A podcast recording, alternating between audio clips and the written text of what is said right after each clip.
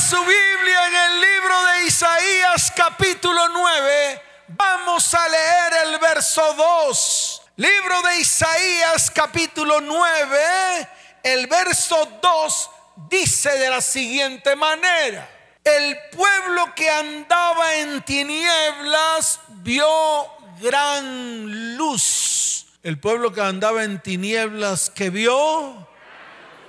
Wow. ¿Cuántos quieren ver esa gran luz en medio de su vida, su casa, su hogar y su familia?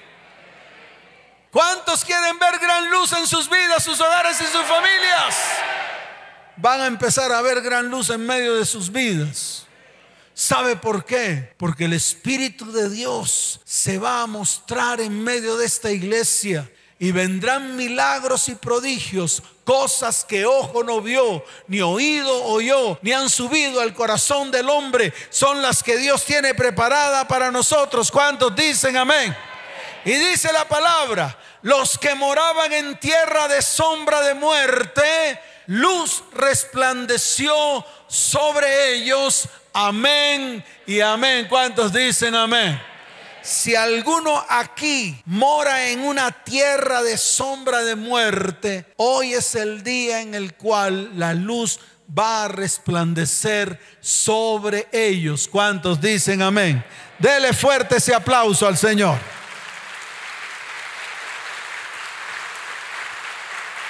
Por eso tenemos que comenzar a experimentar el nuevo nacimiento en Cristo.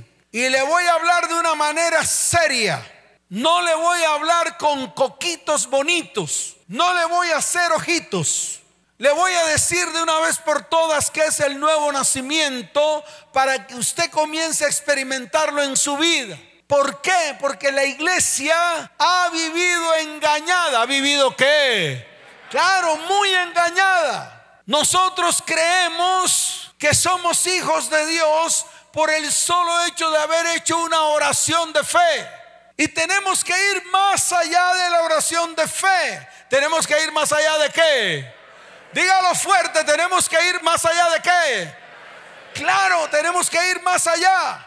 Aunque la oración de fe es el inicio, para muchos esa oración fue como el inicio para una nueva vida religiosa y moralista, mas no transformada. Entonces nos equivocamos. Entonces las iglesias se han equivocado y tenemos que rectificar el camino. Porque además de la oración de fe, tenemos que comenzar a ser transformados. Tenemos que romper nuestra naturaleza en dos. Una vieja naturaleza, una qué.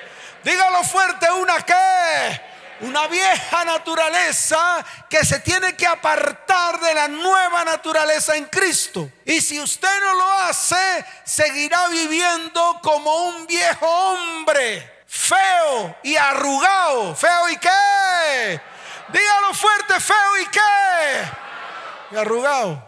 Así que no necesita echarse cremitas para verse joven. Si usted nace de nuevo, déjeme decirle algo. Dios comenzará a transformarlo y hacer de usted una nueva criatura. ¿Cuántos dicen amén? ¿Cuántos lo creen? Dele fuerte ese aplauso al Señor. Fuerte.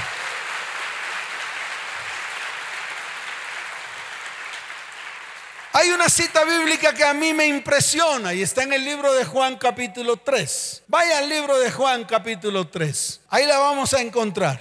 En el libro de Juan capítulo 3 se encuentra la revelación más grande que el Padre le dio a Yeshua el Mesías. Escuche esto, aquí vemos con exactitud cómo el Señor coloca un obstáculo. ¿Coloca un qué?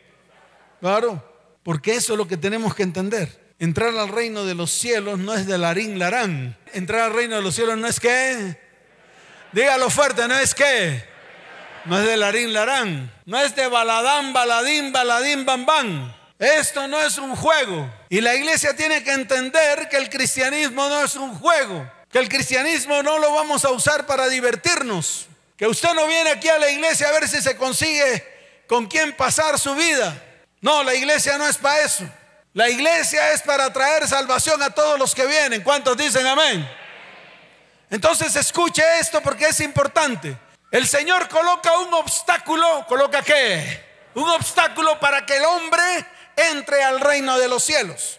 No le dice, siga, no le dice así, no le dice, tranquilo, ya te lo ganaste, no le dice así, no es como nos los han pintado, no es un juguete con el cual puedo jugar, no es tan fácil como dicen por ahí. Por eso el Señor coloca un obstáculo muy grande. Y ese obstáculo que comienza, o sea, que coloca, lo ejecutó a través de un religioso, a través de un qué? Conocedor de la palabra, líder de los judíos, un grande de los judíos, uno de los que pertenecían al Sanedrín, aquellos que tenían todo el conocimiento de la palabra, y es precisamente Nicodemo. ¿Quién? Dígalo fuerte, ¿quién? Nicodemo, él no fue salvo. Él no fue salvo. Él no pudo, ni siquiera entendió. Ni siquiera cuando el Señor se lo pintó con plastilina. Espérate, Nicodemo, te lo voy a hacer con plastilina para que lo entiendas. No lo entendió. ¿Por qué? Porque Nicodemo siempre estaba sumido en medio de su religiosidad barata, en medio de sus rituales, en medio de sus aleluyas en medio, de sus candelabros, en medio de sus costumbres religiosas. Y sus costumbres religiosas nunca lo llevaron a Dios. Por eso Yeshua el Mesías le puso una talanquera, le puso una qué. Dígalo fuerte que le puso. Una talanquera. Y déjeme decirle algo que así como Nicodemo, también hoy el Señor le está diciendo a cada uno de ustedes, tienen una talanquera por delante que tienen que comenzar a romper para poder entrar a eso que se llama el reino de los cielos, para poder ver, para poder qué?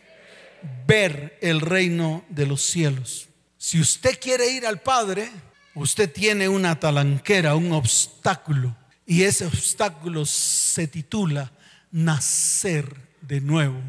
¿Cómo se titula el obstáculo? Ese es el obstáculo. Esa es la barrera. Esa es la talanquera que el Señor coloca. Y se lo colocó a Nicodemo, a ver si Nicodemo era capaz de hundir el botón y que la talanquera se levantara y él entrara. Pero no pudo. Así andan muchos cristianos. Así está la iglesia. Aún no ha oprimido la iglesia el botón para poder ver y para poder entrar en el reino de los cielos. Por eso hoy está usted aquí, para que todos los que estamos aquí podamos entrar libremente al reino de los cielos, para que podamos ver el reino de los cielos. ¿Cuántos dicen amén? ¿Cuántos lo anhelan? Dele fuerte ese aplauso al Señor.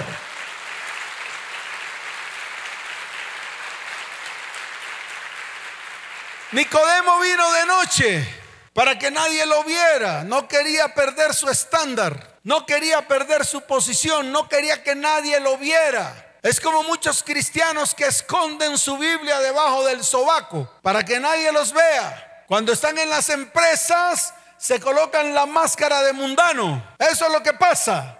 Esconden la palabra, se esconden del mundo y comienzan a ser como ellos para que nadie los señale ni los catalogue ni los pisoteen. Eso nos ocurre a muchos de nosotros los cristianos que delante del mundo se muestran como los del mundo, simplemente para que no sean parias, simplemente para que no los rechacen, simplemente para que los acepten. Pero déjeme decirle algo, usted va a tener que mostrar a Cristo en toda la extensión de su vida y en todos los lugares que usted pise, para que cuando usted muestre a Cristo, miles y miles se conviertan a Él. ¿Cuántos dicen amén? ¿Cuántos dicen amén? Dele fuerte ese aplauso al Señor.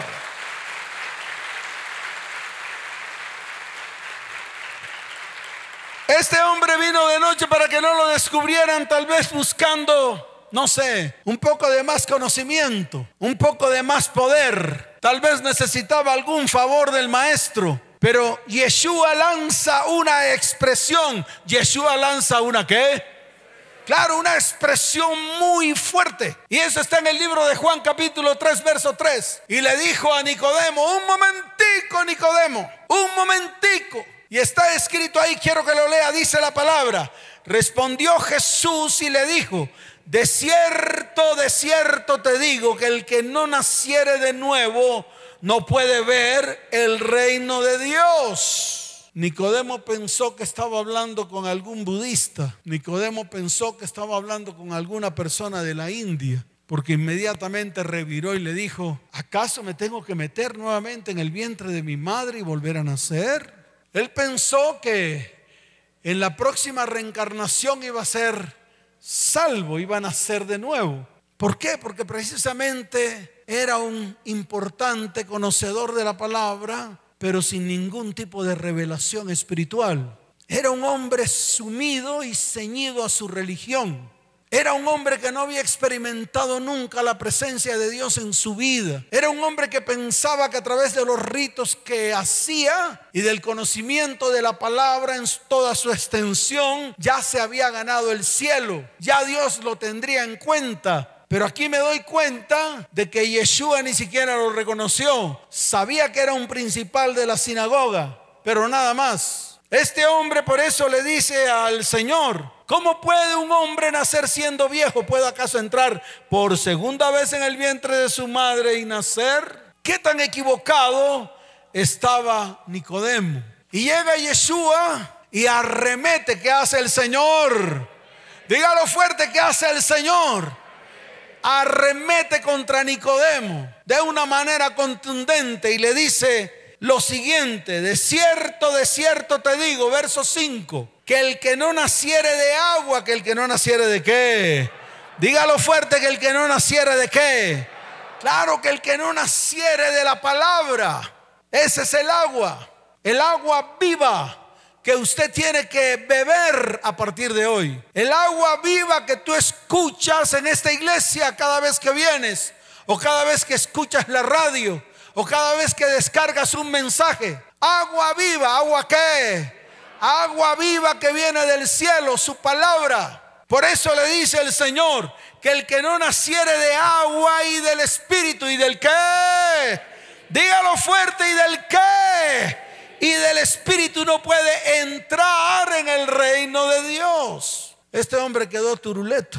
No entendió nunca qué fue lo que Yeshua le estaba enseñando. Y así están muchos acá. Y así está el mundo allá. Mire, el mundo está tan perdido, el mundo está tan lleno de sí mismo, el mundo está tan lleno de sus teologías, el mundo está tan lleno de sus teorías que no puede ver más allá y este es el tiempo en el cual la iglesia de Cristo se tiene que levantar para predicarle al mundo, para que el mundo se convierta al Señor en este tiempo. ¿Cuántos dicen amén?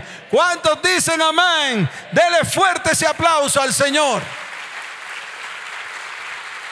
Ahora, ¿por qué razón tengo que nacer de nuevo? Esa es la gran pregunta que usted se tiene que hacer. Y está bien que se la haga, porque yo también se la pregunté al Señor. Yo le pregunté, Señor, ¿y por qué tengo que nacer de nuevo? ¿Cuál es la razón? ¿Cuál es el motivo por el cual yo tengo que ser transformado por medio de la palabra y por medio de tu espíritu? Yo necesito ser transformado por medio de qué? ¿Y por medio de qué? ¿Por qué necesito yo ser transformado por medio de qué? ¿Y por medio de qué? ¿Ya lo entendió? La iglesia lo tiene que entender. Usted tiene que ser transformado por medio de la palabra y por medio del Espíritu. Eso es lo que lo hace a usted transformarse. A usted no lo hace transformarse cuando usted va delante de su mujer y le dice, yo quiero cambiar, así con cara de pendejo.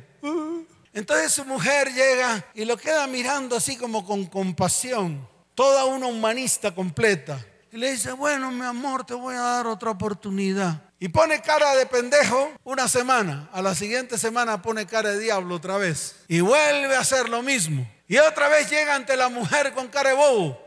Ah, yo quiero cambiar. ¿Usted cree que usted puede cambiar por sí mismo? ¿Usted cree que usted puede cambiar sus hábitos, sus costumbres? ¿Usted cree que puede abandonar y dejar el pecado porque usted es valiente y es esforzado y se aprieta los calzones? No, esa no es la manera como usted cambia. Esa no es la manera como usted es transformado. La única manera de ser transformado es a través de la palabra de Dios y a través de su Espíritu Santo. ¿Cuántos dicen amén? Entonces, vuelvo y repito, ¿cuál es la razón por la cual usted tiene que nacer de nuevo. ¿Por qué es necesario nacer de nuevo?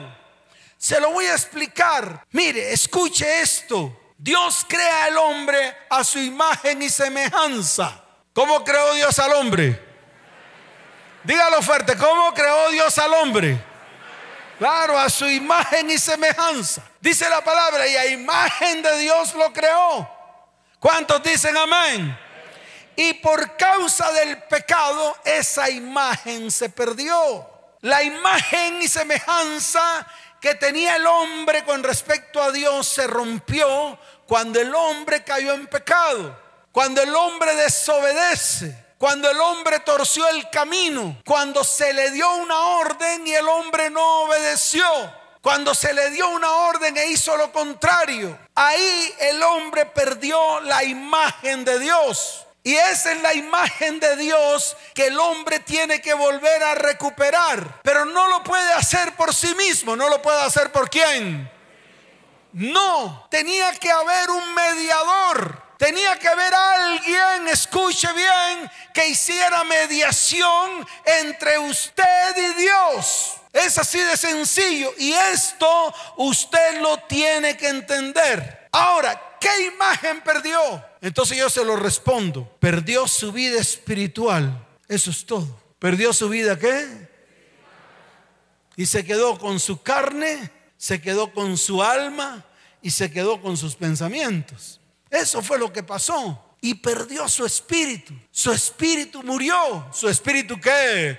Murió. ¿Qué significa la muerte? La muerte significa separación. ¿La muerte significa qué? Separación.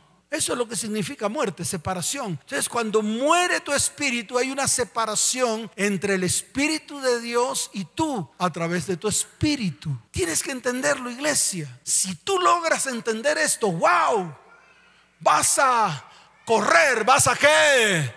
Vas a correr por tu salvación y la salvación de los tuyos. Entonces, eso fue lo que pasó al separarse el hombre de su espíritu, que era imagen y semejanza de Dios, la comunicación de Dios con el hombre se rompió. ¿Por qué? Porque Dios y el hombre se comunican a través del Espíritu. Y como el Espíritu se separó, hubo muerte espiritual, hubo separación, entonces usted se quedó con la peor parte, se quedó con la que...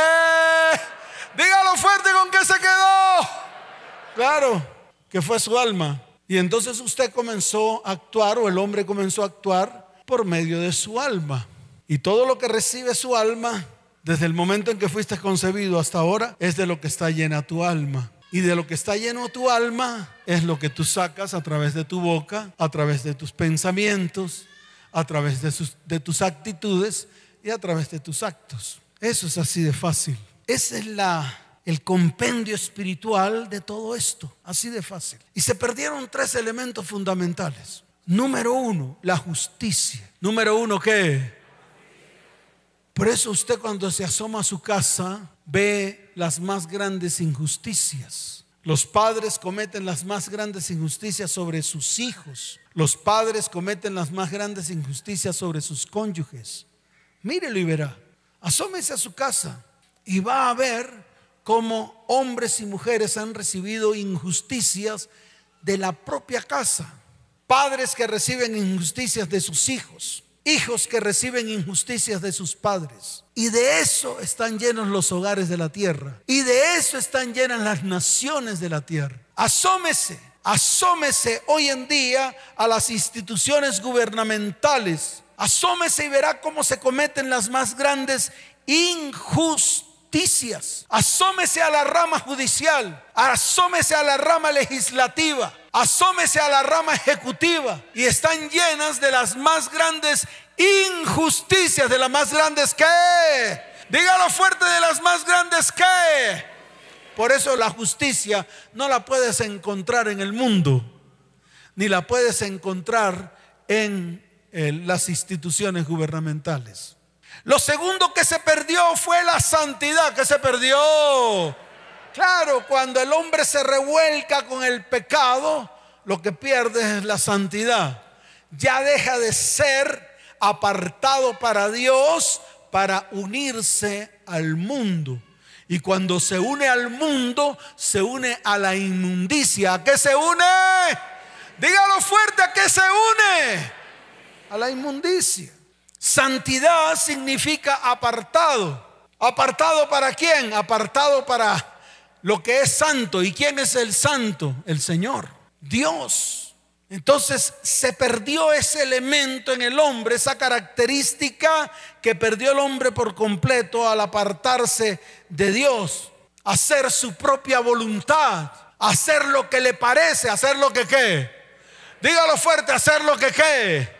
Lo que le parece, perdió su santidad, perdió ese estatus, perdió esa característica. Y el tercer elemento que perdió el hombre fue la verdad. Fue la que...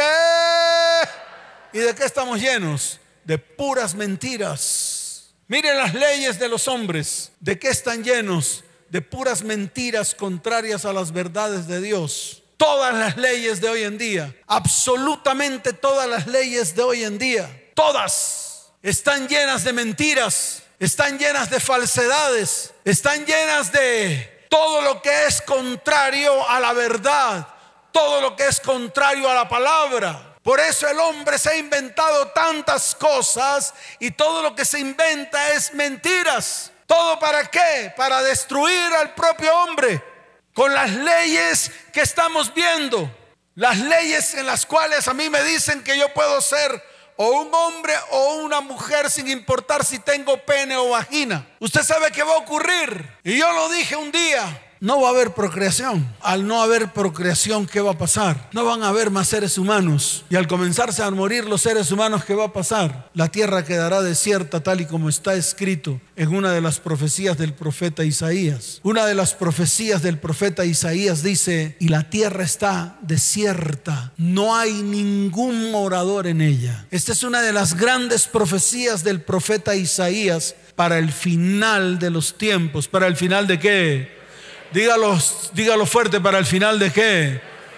Para el final de los tiempos. ¿Y cuál es el comienzo del final? Pues las leyes que han decretado en la rama legislativa, que aprueba la rama jurisdiccional y que aprueba la rama ejecutiva. Y todas esas leyes van destinadas a la destrucción del hombre. Y se lo estoy diciendo hoy aquí en este púlpito para que cuando todas estas cosas se cumplan, usted se acuerda que ya hubo alguien que lo dijo. Y yo hoy se lo estoy diciendo a la iglesia, para que la iglesia comience a tomar la verdad que está escrita en la palabra de Dios y comience a aplicar la verdad de la palabra en medio de sus vidas, en medio de sus hogares, en medio de sus familias y en medio de sus descendencias. ¿Cuántos dicen amén? ¿Cuántos dicen amén? Dele fuerte ese aplauso al Señor.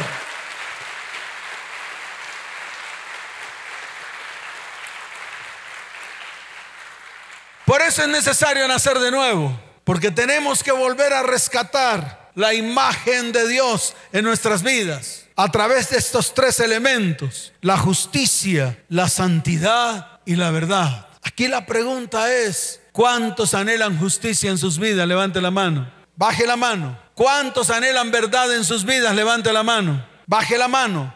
¿Cuántos anhelan la santidad en sus vidas? Levante la mano. Entonces ustedes son candidatos a comenzar a tener la imagen de Dios en medio de sus vidas, en medio de sus hogares y en medio de sus familias. ¿Cuántos dicen amén? ¿Cuántos dicen amén? Dele fuerte ese aplauso al Señor. Colóquese en pie. Colóquese en pie. Ahora sí llegó el momento de tomar decisiones. Los que anhelen algo nuevo para ustedes en lo venidero tienen que comenzar hoy. Los que anhelen algo nuevo para sus vidas, simplemente cierren sus ojos. Mire, iglesia, en el libro de Juan, capítulo primero, hay una palabra que dice, desde el verso 12 dice, Mas a todos los que le recibieron, a los que creen en su nombre, les dio potestad de ser hechos hijos de Dios, los cuales no son engendrados de sangre ni de voluntad de carne ni de voluntad de varón, sino de Dios. ¿Cuántos quieren ser engendrados hoy por Dios? Esto es espiritual. Esto es espiritual. Es necesario que la vida de Dios esté en medio de su vida. Es necesario que Emmanuel esté en su vida. Dios con nosotros. Esa mala enseñanza hoy la tenemos que corregir. Dios con nosotros es que more en su vida, que esté en medio de su vida, que su Espíritu Santo lo guíe a la verdad y a la justicia de Dios, que usted tome la decisión de ser apartado para Él. Eso es todo. Aquí no tenemos que hacer malabares. Y se lo vuelvo a repetir, aquí usted no tiene que hacer malabares. Usted no tiene que hacer nada raro. El Espíritu Santo de Dios lo tiene que comenzar a guiar a usted a toda verdad y a toda justicia. La vida de Dios tiene que estar en medio de su vida. Y usted tiene que tomar la decisión de ser apartado para Él. Levante sus manos y dígale, Señor, estoy delante de ti, Señor. Hoy quiero pararme firme delante de ti. Anhelo tu justicia, anhelo tu verdad. Porque la justicia se apartó de las plazas de los pueblos. Porque la verdad socavó en medio de las naciones.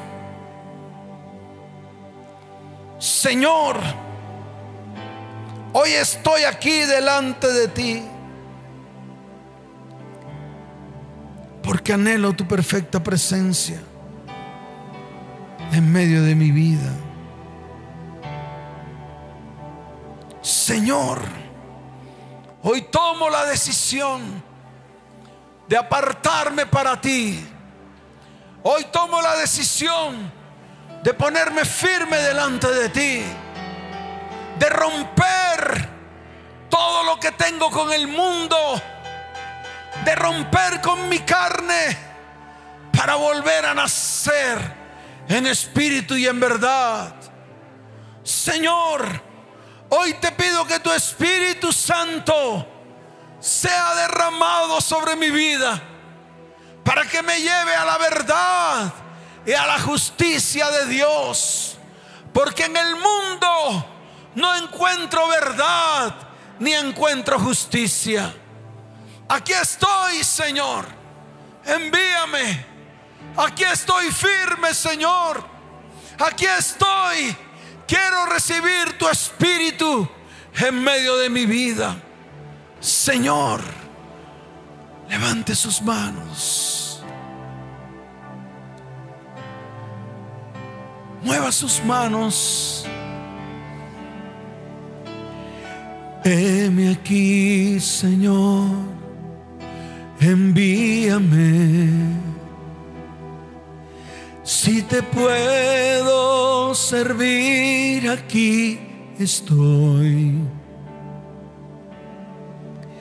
En tus manos, Señor, como el barro soy, para que me hagas a tu imagen, tómame,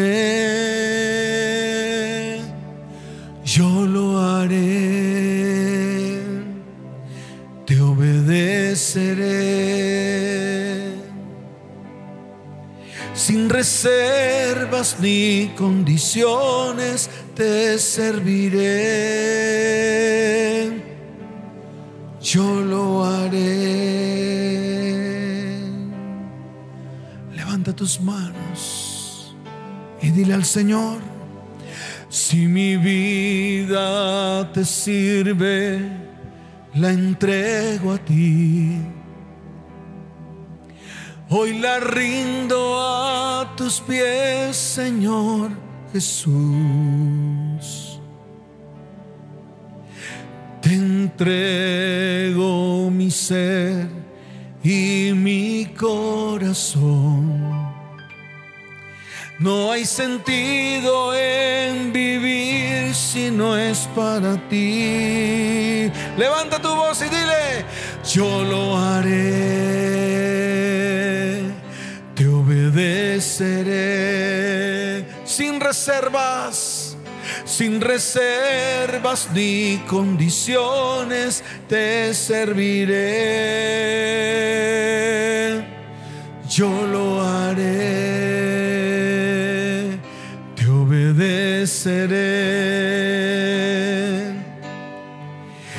reservas ni condiciones, te serviré. Yo lo haré. Levanta tus manos. Señor, aquí estamos como iglesia. Hombres, mujeres, jovencitos, jovencitas y aún niños yo veo aquí en este lugar. Personas que se han puesto firmes delante de ti, que anhelan un nuevo nacimiento en tu espíritu, Señor. Hoy te pido, Padre, que tú derrames tu espíritu en este día. Señor, que tu espíritu sople de los cuatro vientos. Que tu espíritu levante a todo aquel que está seco y árido. Que tu espíritu hoy fortalezca a todos aquellos que están débiles en la fe. Señor, hoy te pido que tu espíritu descienda con poder y que sople de los cuatro vientos y que podamos ser levantados en tu nombre, Señor, para llevar tu palabra primero que todo a nuestras familias para llevar tu palabra a aquellos que necesitan de ti, Señor. Y que se cumpla, Señor, lo que dice tu palabra. Padre, aquí estamos. Levanten sus dos manos al cielo. Y vamos a cantar esto que dice, si mi vida te sirve, la entrego a ti.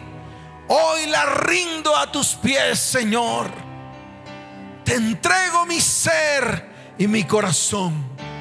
Porque no hay sentido en vivir si no es para ti. Levante sus dos manos, las dos manos levantadas. Y levante su voz y diga, si mi vida te sirve, la entrego a ti. Hoy la rindo a tus pies. Hoy la rindo a tus pies, Señor Jesús. Te entrego mi ser y mi corazón. Te entrego mi ser y mi corazón. No hay sentido en vivir si no es para ti. No hay sentido en vivir si no es para ti. Toda la iglesia yo lo haré. Yo lo haré. Te obedeceré. Te obedeceré sin reservas ni condiciones sin reservas ni condiciones te serviré. Toda la iglesia yo lo haré, yo lo haré, te obedeceré, te obedeceré sin reservas ni condiciones, sin reservas ni condiciones te serviré. Yo lo haré.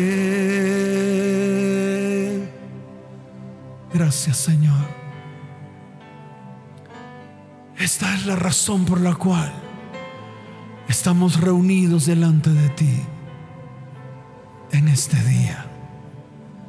Te damos la gloria y la honra, Padre. Y te damos gracias por este tiempo. En el nombre de Yeshua, el Mesías. Amén y amén. Dele fuerte ese aplauso. Fuerte ese aplauso al Señor. ¿Cuántos dan un grito de victoria? ¿Cuántos dan un grito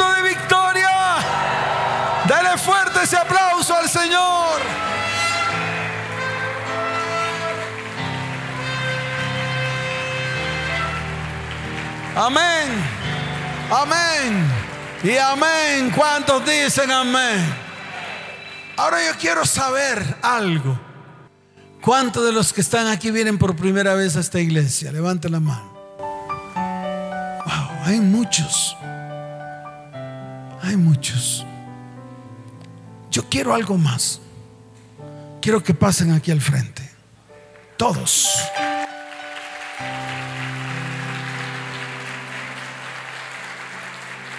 Todos. Todos necesitamos de Él. Amén. ¿Cuántos dicen amén? Yo quiero que coloquen su mano en el corazón. Una oración no es suficiente. Pero hoy es el día de su transformación. De todos los que están aquí. Y sé que hay niñas por ahí que también han venido, que se han convertido en ateas después de que sirvieron al Señor. Sé que hay personas que están ahí, que no pasan al frente por pena y por vergüenza. También para ustedes va esta oración que voy a hacer por ellos. Porque ellos van a estar inscritos hoy en el libro de la vida y nunca más serán borrados de ese libro. Nunca más. Y le van a servir al Señor con todo el corazón. ¿Cuántos dicen amén? Dele fuerte ese aplauso al Señor, iglesia. Dele fuerte ese aplauso al Señor, iglesia. Quiero que levanten sus manos al cielo, ustedes. Ustedes extiendan sus manos sobre ellos. La oración del justo puede mucho. Y vamos a hacer una oración de libertad para ellos. Porque muchos de los que están aquí adelante están cautivos y necesitan ser libres en el nombre de Jesús. ¿Cuántos dicen amén? Extienda su mano y dígale, Señor, hoy colocamos estas vidas delante de ti. Padre, tú conoces sus nombres.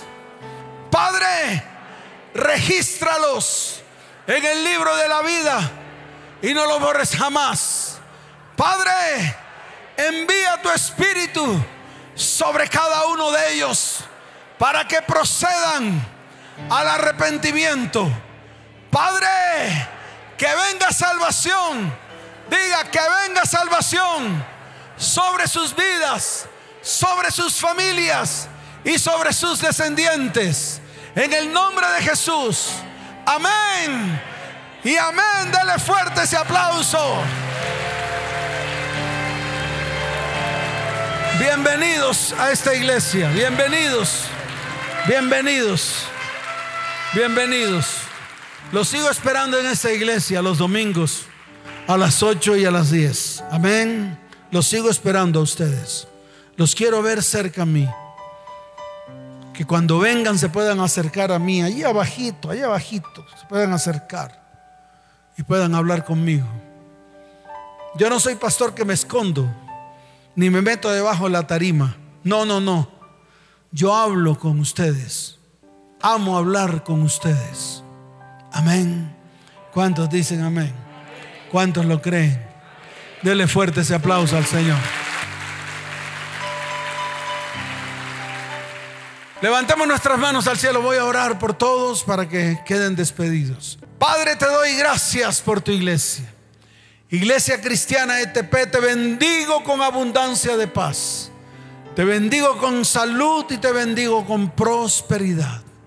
Señor, hoy ha sido un día especial en el cual tu iglesia ha nacido de nuevo por medio del poder de tu espíritu y el poder de tu palabra que ha actuado en este día en medio de nuestras vidas.